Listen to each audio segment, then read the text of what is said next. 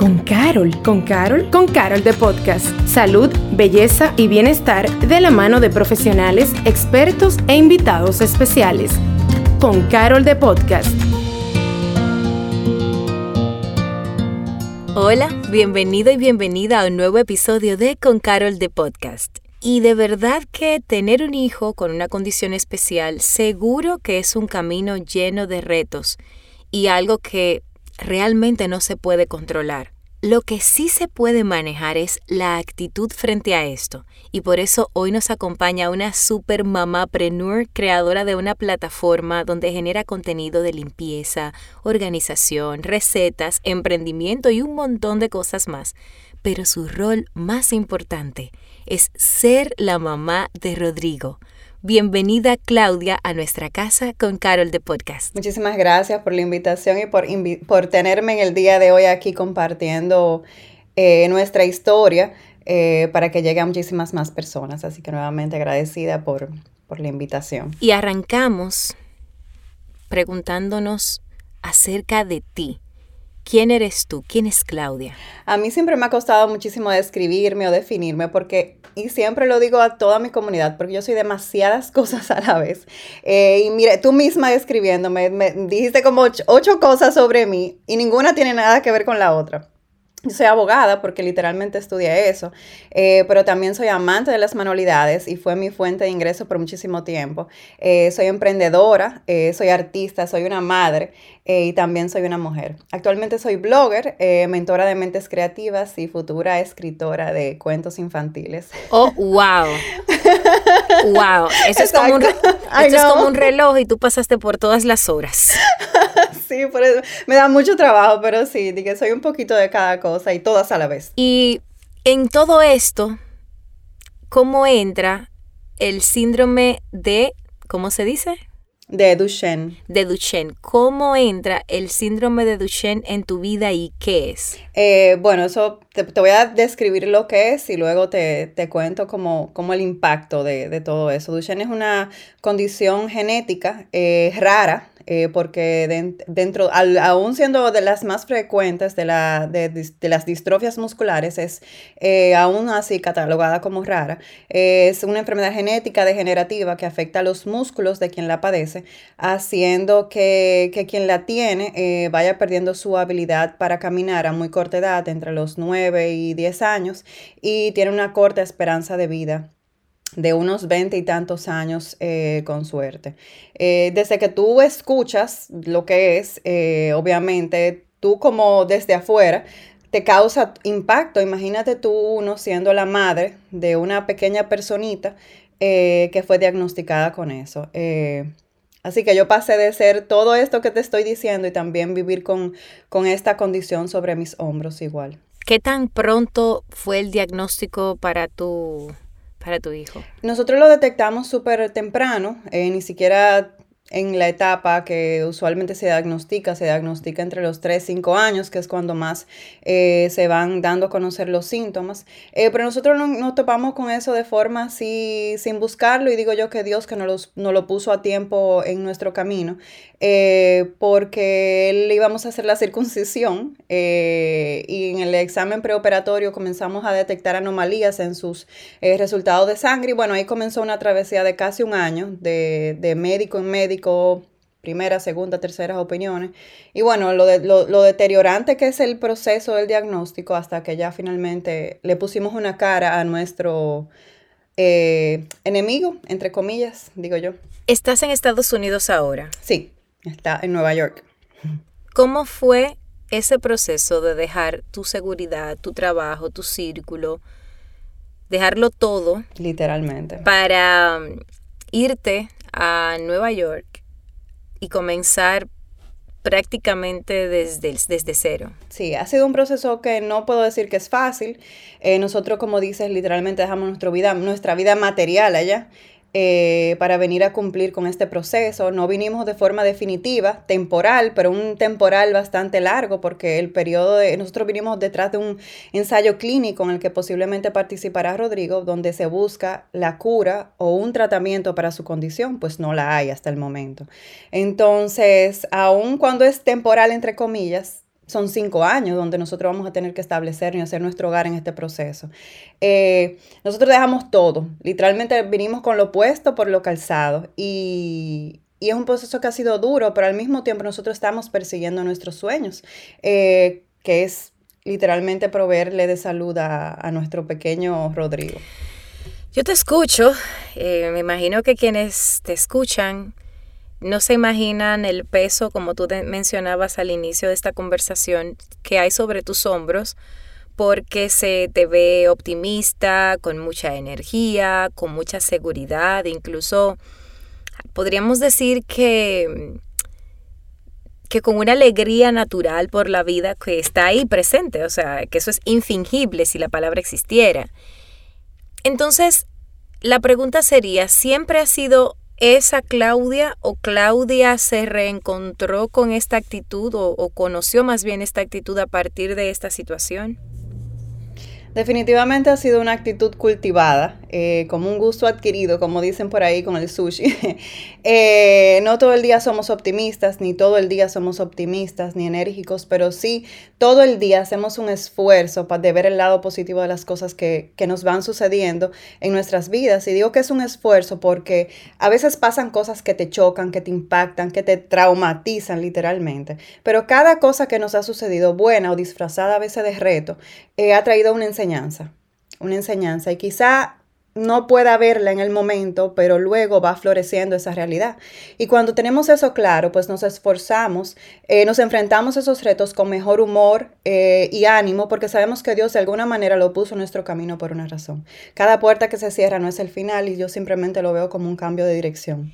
¿Cómo es un día en tu vida? Wow, eso es puro caos, eh, pero caos nivel Dios. Eh, yo no soy una persona madrugadora, eh, así que nosotros no, no, eh, limitamos nuestro sueño eh, para ser productivo, pero sí me gusta levantarme, por ejemplo, un rato antes que mis hijos, preparar el día, beberme mi café en paz, en silencio y, y como digo yo, caliente. Eh, y luego vamos, desayunamos. yo soy una mamá homeschooler también, es decir, que mis hijos se educan en casa, así que también les imparto clases en la mañana. preparar almuerzos, hacemos sobremesa, contamos un poco de ellos hablan muchísimo, son dos periquitos, entonces me cuentan sus cosas, a veces bajamos al patio, eh, ahora con el clima que está mejor, eh, compartimos con unos vecinitos que se han hecho como mejores amigos y bueno, luego viene la limpieza, trabajar en mi emprendimiento eh, y así. Cepillado, bañado, dormir y volvemos a comenzar al día siguiente. Pudieran verle su cara en este momento. ok. Entonces, ¿cómo tú haces para ser emprendedora en otro país, dos niños, uno de ellos con una condición bastante particular y además soltera? Sí. Bueno, esto de venir por este periodo de tiempo a Estados Unidos definitivamente golpeó mi emprendimiento porque hasta el momento yo trabajaba con marcas locales en Dominicana vendiendo, y vendiendo productos físicos, pero durante el año pasado, obviamente, con todo este choque entre la pandemia y la misma condición del niño, yo comencé a capacitarme educarme para lograr emprender de donde sea que yo viviera, porque yo sabía que esto venía tarde o temprano. Eh, y bueno, comencé a, generar, a hacer como unos métodos que me permitieran ganar dinero de forma pasiva y semipasiva. Eso es en el aspecto como emprendedora. Ahora, todo, es, todo lo demás es yo sola sin el apoyo emocional y físico de un esposo. O sea, no es fácil. Me ha tocado hacer las labores que están usualmente diseñadas para dividirse entre dos. Y bueno, me ha tocado a mí el 100%. Literalmente tú tienes que hacer como el meme ese de Bugs Bunny, donde tú eres el pitcher, el catcher, el que para, el que batea. Y es totalmente agotador. Y más agotador cuando tú sabes que tú tienes que lidiar con el drama emocional de lo que es la condición en sí. Y ver sufrir cada uno de, de de los retos que se le van presentando a él, ni siquiera a mí como su mamá, sino los retos que él va asumiendo y no tener los medios para quitar ese sufrimiento en él. Y esa es la parte que de verdad difícil. Entonces, ¿cómo tú te haces para poder darle atención y cuidado que demandan ambos en sus respectivas historias y sus respectivos procesos? Eh, nosotros tenemos un, un sistema aquí que he ido perfeccionando, entre comillas, y que he ido mejorando, eh, con el tiempo, pero pero qué es lo que yo puedo ofrecerles como un ser humano que soy, porque a veces uno se demanda mucho como mamá, pero al final de cuentas todo se reduce a que yo soy un ser humano súper imperfecto, eh, que hago lo mejor que puedo. Eh, cada uno de mis hijos, y siempre se lo digo, nos tocó una familia especial. Uno va a ver muchas familias en las redes, va a ver muchas familias en las películas, va a ver muchas familias de amigos de nosotros, que nosotros no somos esa familia. Nosotros somos una familia única y nos han tocado cosas que quizás a otras no les toquen, pero también nos van a tocar otras más que también a ellos no les van a tocar. Entonces nuestro sistema para yo poder dedicarle tiempo a dos personas que son totalmente diferentes, de sexos diferentes, de edades diferentes, con necesidades diferentes, que cada quien tenga su tiempo para él. Nosotros tenemos un sistema de días donde los viernes y domingos, por ejemplo, le toca a Rodrigo que él elija las actividades y las cosas que vamos a hacer exclusivamente él y yo. Y tenemos, por ejemplo, sábados y lunes que le toca a mí elegir las actividades que van a hacer exclusivamente las que ella quiera y ella y yo sola, ya sea hacer una noche de spa, leer cuentos, ver una película, un maratón de Harry Potter por siete horas, o sea, lo que quieran, donde cada quien se siente especial, se siente escuchado, se sienta eh, que yo le dedico mi atención ininterrumpida y exclusiva. Así trato de que sobrevivamos nosotros tres en esta casa. Tú mencionabas tu sistema y uno ve muchas películas donde casi siempre que hay un hijo con una situación especial, el otro o los demás tienen algún tipo de pues de resentimiento no es la palabra que busco, sino como de se siente rezagado. Y, lo es, eh, no es y lo es al se mismo tiempo. Se sienten rezagados, se sienten poco especiales porque al no tener una condición que pues le genere la atención, entonces pasan una serie de cosas. Para mí, ¿cómo ha sido ese proceso?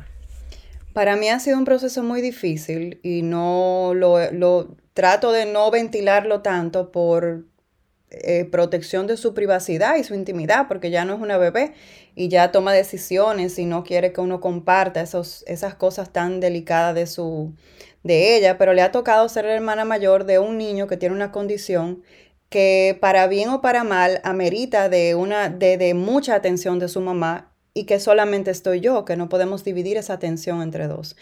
Eh, y debo reconocer que esas son de las cosas que más culpabilidad me causan, porque al final de cuentas eh, es como una canción que anda ahí en uno de esos reels en Instagram. No sé si te traje este mundo a, tú sabes, a pasarla difícil, pero es lo que nos tocó. Y ella asume un rol que ella misma se ha puesto y que diario trato de que suelte y que no lo asuma. Eh, y es de autodesignarse la cuidadora de su hermano. Entonces, mi intención es, al final de cuentas, de que aún con la carga que ella tiene, porque la tiene y la va a tener para toda la vida, porque son hermanos y soy solo yo, eh, es que ella pueda ser feliz. Porque al final de cuentas, en eso que se resume la vida, que disfrute, se disfrute su niñez tanto como ella pueda. Y bueno, los dos realmente. Eh, y al final, lo que uno se lleva de esta vida son los recuerdos maravillosos que nosotros hicimos y que vivimos.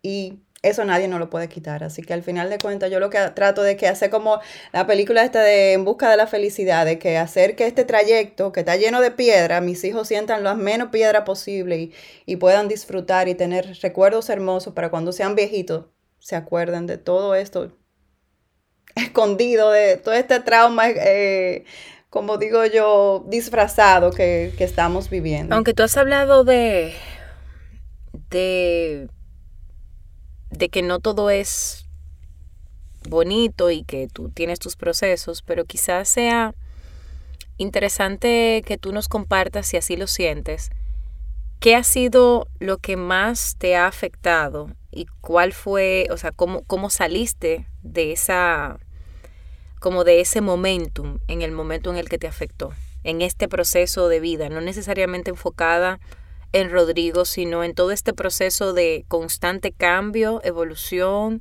ajuste, adaptación y, y pues movimiento que quizás no te ha permitido tener como el decir, ok, ya, eh, esto era, ya resolví tal cosa y ya voy a tener un tiempo tranquila, sino que ha sido todo en, en puro cambio. Bueno, nosotros los últimos años desde el diagnóstico 2019 ha sido puro cambio. Hemos rodado, que no te puedo ni explicar. Yo me he mudado unas seis veces, entre ellas dos veces de país, eh, idas y vueltas, y no ha sido nada fácil. Eh, al final de cuentas, yo lo que uno reposa, todo lo que uno siente, todas sus dudas, todas sus preocupaciones, toda su ansiedad eh, e incertidumbre en Dios. Yo siempre digo que Dios tiene un plan, tiene una misión y nos tocó a nosotros cumplirlas aquí en la tierra. Uno a veces se cree el centro del universo y por qué a mí, por qué yo. Yo no, no es por qué a mí, no por qué no me... ¡Wow! ¿Por qué a mí me eligió a mí Dios? Para que yo fuera la que transportara este mensaje, esta, esta carga y la mostrara al mundo. Algún, algo, algo especial yo tengo que me eligió a mí y a mi hijo y a mi hija y no a otra persona. Entonces, alabado sea Dios porque nos eligió a nosotros y lo mejor viene después, cuando nos toque junto a Él. Aquí yo tenía asignada por producción una frase de batalla que tú nos compartas. Me imagino que ya la dijiste, pero si la quieres, este es el momento. Yo siempre le digo a la gente, y yo tengo un grupo de apoyo de familias en Dominicana y en el mundo que se han ido uniendo ya a, este grupo, eh, donde compartimos familias que ya no solamente tienen un miembro de su familia con Duchenne, sino de muchas otras condiciones que son fatales. Eh, y siempre les digo, no, no darnos por vencidos. Cuando uno se cansa, descansa, llora, desahógate, límpiate las lágrimas. Con todo y lágrimas sigue y dalo todo. La única batalla que se pierde es aquella que nosotros abandonamos. Entonces, los guantes siempre puestos, siempre puestos, nos quitamos la lágrima con los guantes puestos porque nosotros, y lo, y lo creo firmemente, esta batalla nosotros se la vamos a ganar a Duchenne en nombre de Rodrigo, pero también en el nombre de Dios. Cuéntanos en el marco de tu emprendimiento, ¿qué es lo que tú estás haciendo? Y cómo tú, cuáles son esos servicios que tú tienes. Y la pregunta nace porque muchas veces eh, uno ve personas que están viviendo procesos como el tuyo y uno tiende a romantizar a esa persona, pero quizás lo que esa persona necesita es que se sepa lo otro. Mira, yo tengo este servicio, yo hago esto, etcétera. Entonces, cuéntanos un poco qué es lo que estás haciendo, ese proyecto que tienes, que Instagram es como tu plataforma principal, pero de repente abúndanos un poco para toda aquella persona que no solo te quiera conocer, sino que también quiera, le interese saber lo que tú haces. Con todo este proceso de los tantas mudanzas, tantos viajes, tantas, yo vendía productos físicos y tuve que dejar de vender productos físicos porque no podía seguirle los pasos a las entregas, creación e inversión que implica crear desde cero un producto donde hay que comprar materiales. Entonces, lo que hice fue que me eduqué para poder emprender de forma digital, donde todo el contenido que yo pueda vender sea completamente digital, desde eh, cursos, eh, ebooks, eh, marketing de afiliado y un montón de cosas. Eh, yo actualmente tengo un curso, pero va a estar también disponible para, para volverlo a ver grabado donde yo le enseño literalmente a las personas, sobre todo a madres como yo, que no pueden emplearse, que no pueden salir a cumplir un horario, que no pueden porque tienen literalmente que cuidar una persona en su casa, porque tiene una condición, porque tienen una situación particular, eh, a producir dinero con el conocimiento que tienen. Eh, y eso es lo que estoy haciendo ahora mismo, siendo mentora de mentes creativas eh, y bueno, terminando mi libro que pronto va a salir, un libro infantil de cuentos sobre las aventuras de mi hermoso Rodrigo. Quiere decir que Rodrigo va a quedar inmortalizado en un libro. Eh, Así mismo. El primer cuento en, sobre Duchenne en español va a tener el nombre de mi, de mi fierita. ¿Cómo es un día bueno de Rodrigo? Uf, Rodrigo no se cansa. Rodrigo es un niño extremadamente enérgico. Eh, vivimos en una casa de dos pisos, así que se la pasa subiendo y bajando escalera, eh, tallando en masilla. Él, hace unas pequeñas figuras como esculturas en miniatura, en masilla de dinosaurios y animales que él se imagina. Eh, y bueno, está obsesionado ahora mismo con Minecraft, que es un videojuego. Y bueno, eso es el día entero Minecraft. él es un niño muy feliz demasiado feliz. Gracias a Dios. yo tengo marcado por aquí el tema de tu soltería y no la idea no es concentrarnos ahí, sino más bien ¿Cómo ha sido para ti el vivir este proceso sola, no desde el aspecto de la soltería per se, sino desde el aspecto ya, es decir, el papá te ayuda, no te ayuda, o sea, ¿cómo, cómo, ha, cómo ha ido ese proceso? Eh, sí, tengo el apoyo económicamente de su padre, eh, gracias a Dios ahora mismo.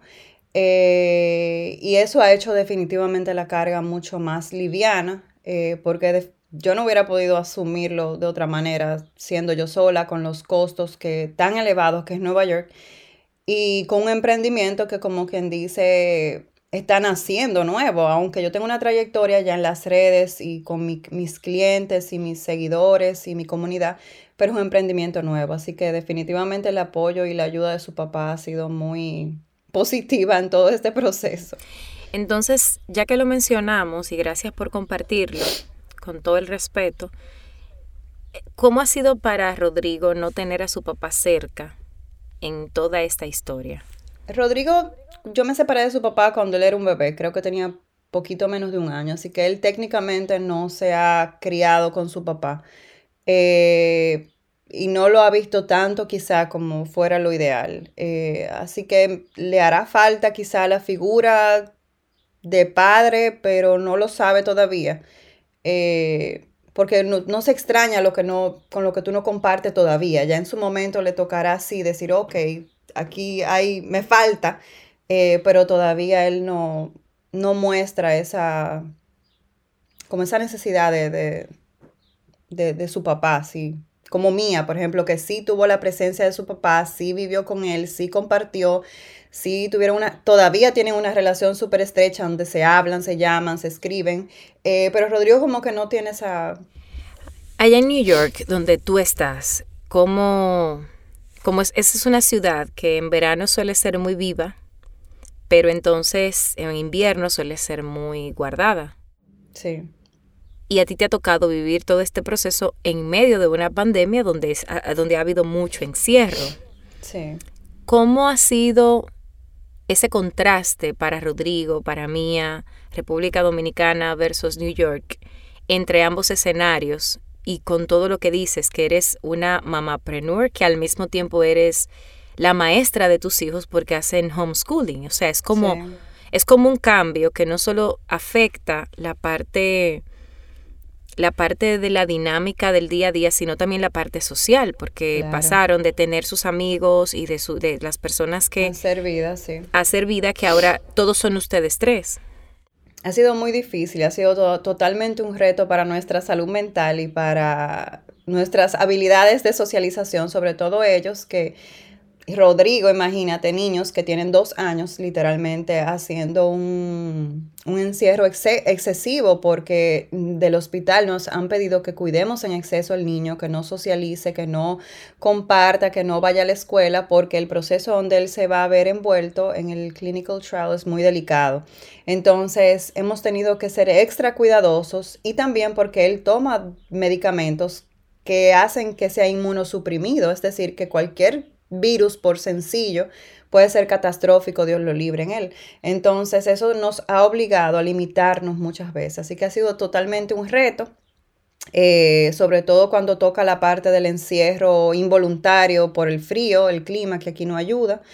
Eh, pero nosotros lo buscamos la manera de que aún con todas las limitaciones de socialización, de compartir, de salir al exterior, hacerlo de una forma divertida, eh, y socializar con medidas de seguridad eh, muy pendientes. Extremas. Exacto.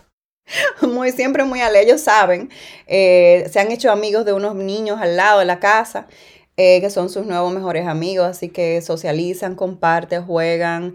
los niños también han aprendido sobre la condición de Rodrigo, han visto los retos que Rodrigo enfrenta. Ayer justamente bajamos al patio porque se está haciendo calor y Rodrigo corre cinco minutos, eso son cosas que uno no muestra en las redes, corre cinco minutos, pero a los cinco minutos lo invade un dolor insoportable, donde él no puede afincar los pies, no puede caminar, se cae.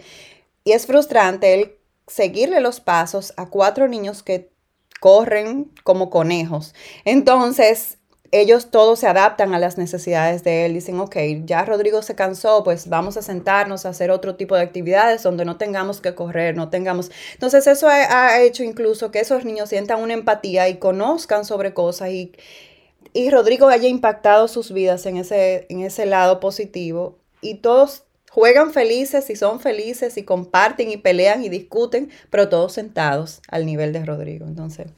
A ti como mamá, que eres la mamá de un niño con necesidades especiales en un contexto de una enfermedad que no es tan reconocida, no es tan comentada, no tiene esa percepción social tan puntual como otras que ya son mucho más aceptadas y que ya se habla mucho más. ¿Qué te gustaría recibir de las otras madres que estamos pululando por la vida y que no necesariamente a veces miramos la situación de las demás con la sí. con la compasión o quizás quizás ni siquiera la compasión, sino con el reconocimiento de que uno no tiene toda la información para uno hacer un juicio de valor acerca de lo que está viviendo otra persona. Eh, diariamente yo recibo bombardeos en las redes de comentarios y, sí, totalmente esa pregunta es súper válida y muy importante. Nosotros lo que queremos es un poco de empatía. Eh, empatía de nuestros procesos, empatía del proceso del niño, ¿no? Y empatía no es sinónimo de pena. Eh, para nada, sino que en vez de cuando tu hijo mira a mi hijo que está, por ejemplo, en una silla de ruedas, en vez de decirle no lo mires, es más bonito, más eh, eh, lindo y nosotros los aceptamos muchísimo mejor como que, que, pregunten y yo educarte, yo no tengo ningún problema en educar sobre la condición de mi hijo, todo por el contrario, mientras más personas sepan sobre la condición, pues mejor, pues llegamos a más personas y más personas se benefician, pero al final de cuentas todo se resume a empatía. ¿Algún momento te ha pasado algo que tú quizás digas, wow, me pasó esto un día y, y, eso me rompió por esto? O algo que tú hayas sentido que haya sido precisamente eso, lo contrario de lo que quizás tú necesitabas y que lo recuerdas todavía como algo que te impactó. En Dominicana, realmente, eh, Rodrigo es un niño de seis años y cada vez que nosotros salíamos con él eh, allá, eh, tenemos que salir con un coche, pero causa un poco de shock en cualquier persona que te ve y no te conoce y no conoce tu proceso ni sobre la condición que no es evidente todavía para él, ver un niño de seis años en un coche y usualmente les reclaman a él, eh, o si lo ven que yo lo tengo cargado por alguna razón, tan grande en un coche, o sea, tú eres un manganzón, camina, abusador, mira a tu mamá cómo está, o sea, esos son comentarios reales que hemos recibido.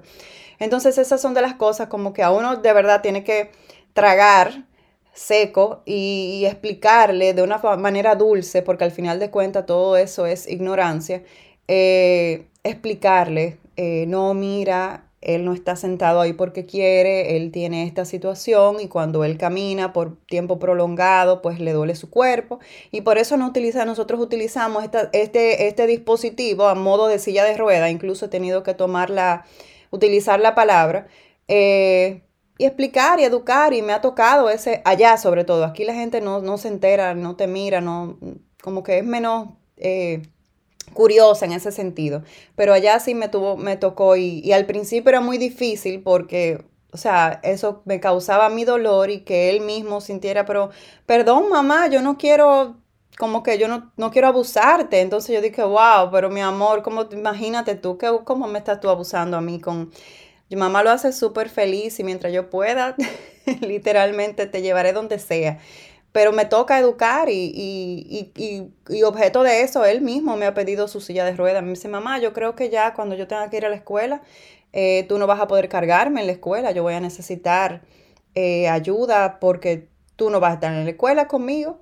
Entonces, tú sabes, todo es un proceso de uno educar eh, y por eso es que este, este, tipo de condiciones hay que seguir llevando el mensaje. Eh, no solamente Duchenne, sino cualquier condición degenerativa que implique algún tipo de discapacidad. Porque, o sea, el conocimiento es poder. Y, y bueno, eh, esa es una de las labores que me ha tocado también. ¿Y qué ha sido lo más bonito que tú has vivido, que tú Por ejemplo, cuando ustedes le dieron ya esa, quizás esa oportunidad de, de ser parte de, de, un ensayo, o sea, cuéntanos un poco de esa parte. Y cómo lo lograron Eh, también, porque eso no suena algo tan fácil de conseguir. Sí, no, eso fue, yo digo, se alinearon los planetas por mandato de Dios. Eh, nosotros, la que diagnosticó a Rodrigo no fue ni siquiera un neurólogo, que es el médico que diagnostica, sino una en- gastroenteróloga que estaba relacionado con un médico aquí en Estados Unidos, eh, que es do- dominicano y que hace muchas ayudas, el, el doctor Tapia en República Dominicana. Es un pediatra aquí quien tenía conexiones en el, el hospital presbiteriano aquí en Nueva York. Eh, y pidiendo favores, eh, logró que el médico de Rodrigo, aquí el neurólogo pediatra Daryl DeVivo, eh, nos recibiera. Él ya nos recibía pacientes nuevos porque es un doctor ya una eminencia. Eh, entonces accedió a recibir a Rodrigo y el- nuestra primera visita nos invitó a participar en un ensayo clínico que se iba a llevar a cabo eh, donde se estaba buscando la cura de la condición. Eh, literalmente. Eh, a Rodrigo lo aceptaron, no puedo compartir muchos detalles porque firmé un acuerdo de confidencialidad con el hospital y el laboratorio. Eh, pero eso ha sido una de las cosas que yo digo que son milagrosas porque, porque es literalmente el futuro de esa condición y de los niños que tienen esa condición, sobre todo con la edad de él. Eh, así que yo digo, diría que eso en el aspecto personal de nosotros, pero la condición también ha, ha permitido eh, que yo toque muchas vidas. Eh, en mi grupo de apoyo he podido ayudar a muchísimas familias que, que, tienen, eh, que tienen un niño con esa condición. Le he podido conseguir, porque yo no tengo, como les digo yo siempre, yo no tengo nada, pero yo, yo conozco gente que tiene y que, y que tiene con qué ayudar. Entonces les ayudo a, a conseguir eh, medios, medicinas, eh, algunos a, a incluso orientarlos de cómo solicitar un seguro médico, cómo solicitar equipos en, en instituciones públicas para tener eh, equipo de movilidad. Y así, así que me ha tocado tener la dicha de tocar otras familias y llevarles un poco de, un, un chanceo, como decimos coloquialmente, en su, en su travesía. ¿Tú consideras en un futuro quizás hacer una ONG o alguna fundación o algo al, al, alrededor de...? Sí, yo comencé con el proceso de la fundación eh, para Duchenne en nuestro país, que sería literalmente la primera ya. Eh, y está en proceso. Es un proceso un poquito largo allá, ese de, de constituir una fundación, pero con, con, la ayuda de Dios lo lograremos y vamos a estar llevando el mensaje a más y más personas. Para ti ser la mamá de, de Mía es... De Mía es fabuloso, Mía es pura escarcha y pura fabulosidad, yo siempre lo digo, ella me hace una mamá muy orgullosa eh, y es mi copia. Ella me salió emprendedora, negociante y es una dicha completamente. ¿Y ser la mamá de Rodrigo es? Bueno, Rodrigo es, eh, ha sido retador. la mamá de Rodrigo, me, él me ha retado en todos los sentidos, en toda la forma de mi vida, pero también es un orgullo eh, porque es mi pequeño científico. Así que una mamá orgullosa por ambas partes. Ya en el umbral de terminar esta conversación, si, y esta es una pregunta que la hemos hecho creo que en todos los episodios de, de este mes, Mm. si en este momento hay una mamá que está escuchando este episodio porque acaba de recibir un diagnóstico de una enfermedad igual o parecida a la que lleva tu hijo, ¿Qué te gustaría decirle? Bueno, eso, ese, es uno de los momentos más difíciles, pero siempre digo que lo, cuando uno recibe el diagnóstico le pone cara a contra lo que uno va a luchar. Llora, llora, pero ponte los guantes y lucha. No darte por vencida y aferrarte de Dios. Al final de cuentas, Dios es el único que abre o cierra los caminos. Y al final, todo nuestro, nuestro tiempo que también vamos a pasar aquí, que es el tiempo temporal, como digo yo, es el momento temporal de nosotros, Dios lo premia en el futuro. Entonces, no perder la esperanza y no quitarse los guantes y luchar. A la Claudia Espinal, que recibió el diagnóstico ese día, ¿dónde estabas? ¿Y qué te gustaría decirle? Que todo va a estar bien, que todo va a estar bien. Que todo va a estar bien. y repetírselo, todo va a estar bien. Y todavía ahora me lo tengo que repetir, todo va a estar bien. quizás mañana me lo tenga que decir de nuevo, todo va a estar bien. Y con esas palabras de luz, simples pero poderosas, te agradecemos tanto, tanto.